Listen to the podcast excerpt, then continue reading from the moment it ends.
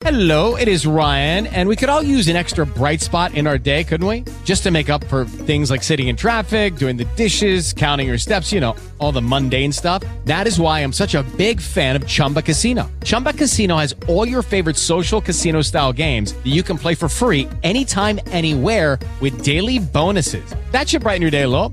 Actually, a lot. So sign up now at chumbacasino.com. That's chumbacasino.com. No purchase necessary. VGW Group. Void were prohibited by law. See terms and conditions. 18 plus. Okay, round two. Name something that's not boring. A laundry? Ooh, a book club. Computer solitaire, huh? Ah, sorry, we were looking for Chumba Casino. That's right. ChumbaCasino.com has over 100 casino style games. Join today and play for free for your chance to redeem some serious prizes. ChumbaCasino.com. No purchase necessary. Void were prohibited by law. 18 plus. Terms and conditions apply. See website for details. Los secretos de Darcy Quinn en la FM. 8 de la mañana, 18 minutos, Los secretos con Darcy Quinn, la mujer mejor informada de Colombia. Bueno, doña Darcy, nos quedaron muchas preguntas frente al cese bilateral, frente a las disidencias de las FARC y muchas otras más. ¿Qué está pasando? La gente que se está preguntando esta mañana. Pues mire, Luis Carlos, me están escribiendo varias personas porque el ministro Prada dijo que em, las FARC se estaban, o sea, se iba a hacer un cese bilateral y se estaba haciendo al mismo tiempo un sometimiento. Entonces lo que se preguntan es, ¿con cada banda del narcotráfico se va a dar un cese bilateral y no actúa la fuerza pública? Em, es muy extraño este cese bilateral para una política de sometimiento que todavía no se ha dado. En el caso de disidencias de las FARC, la facción de Iván Mordisco nunca entró en el acuerdo de La Habana. Y la segunda Marquetalia, disidencias de las FARC, sí participó, pero defraudó el acuerdo.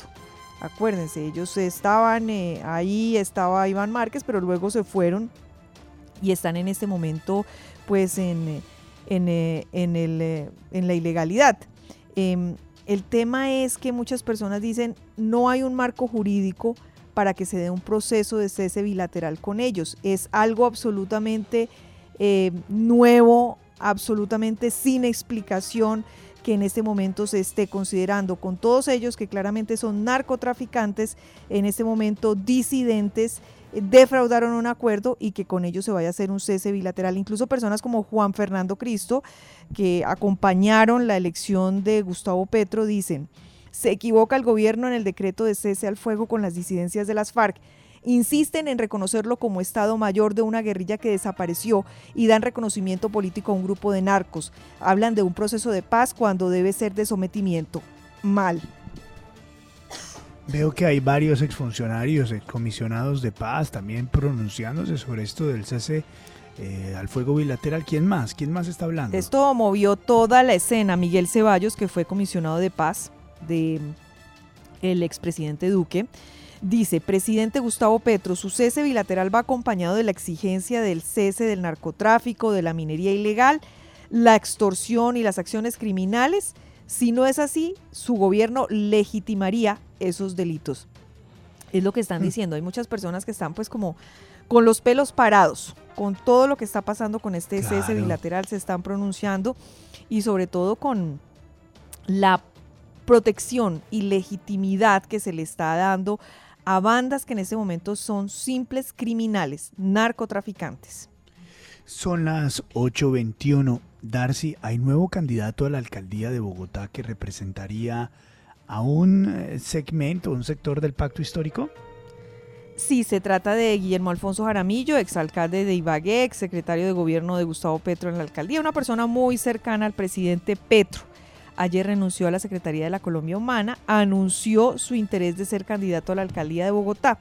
Así las cosas, por ahora estamos hablando de mm, candidatos que buscarían el guiño del presidente Petro o, digamos, el apoyo del pacto histórico para ser alcaldes de Bogotá. Holman Morris, que no salió nada de RTBC, Sí, y sería candidato Gustavo Bolívar, que dice que tal vez sí, que tal vez no, que quizás, quizás, quizás, y Guillermo Alfonso Jaramillo, que ya claramente se echó al agua.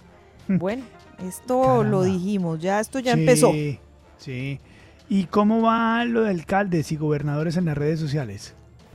La firma Toro Digital, eh, que se dedica a hacer, eh, digamos, estudios en todo el tema digital, en las redes sociales, dice que los alcaldes y gobernadores con mayor influencia, ojo, no los mejores necesariamente, no los mejor calificados, no los más queridos ni más populares en sus regiones, pero sí los que son más influyentes a través de las redes sociales y del Twitter.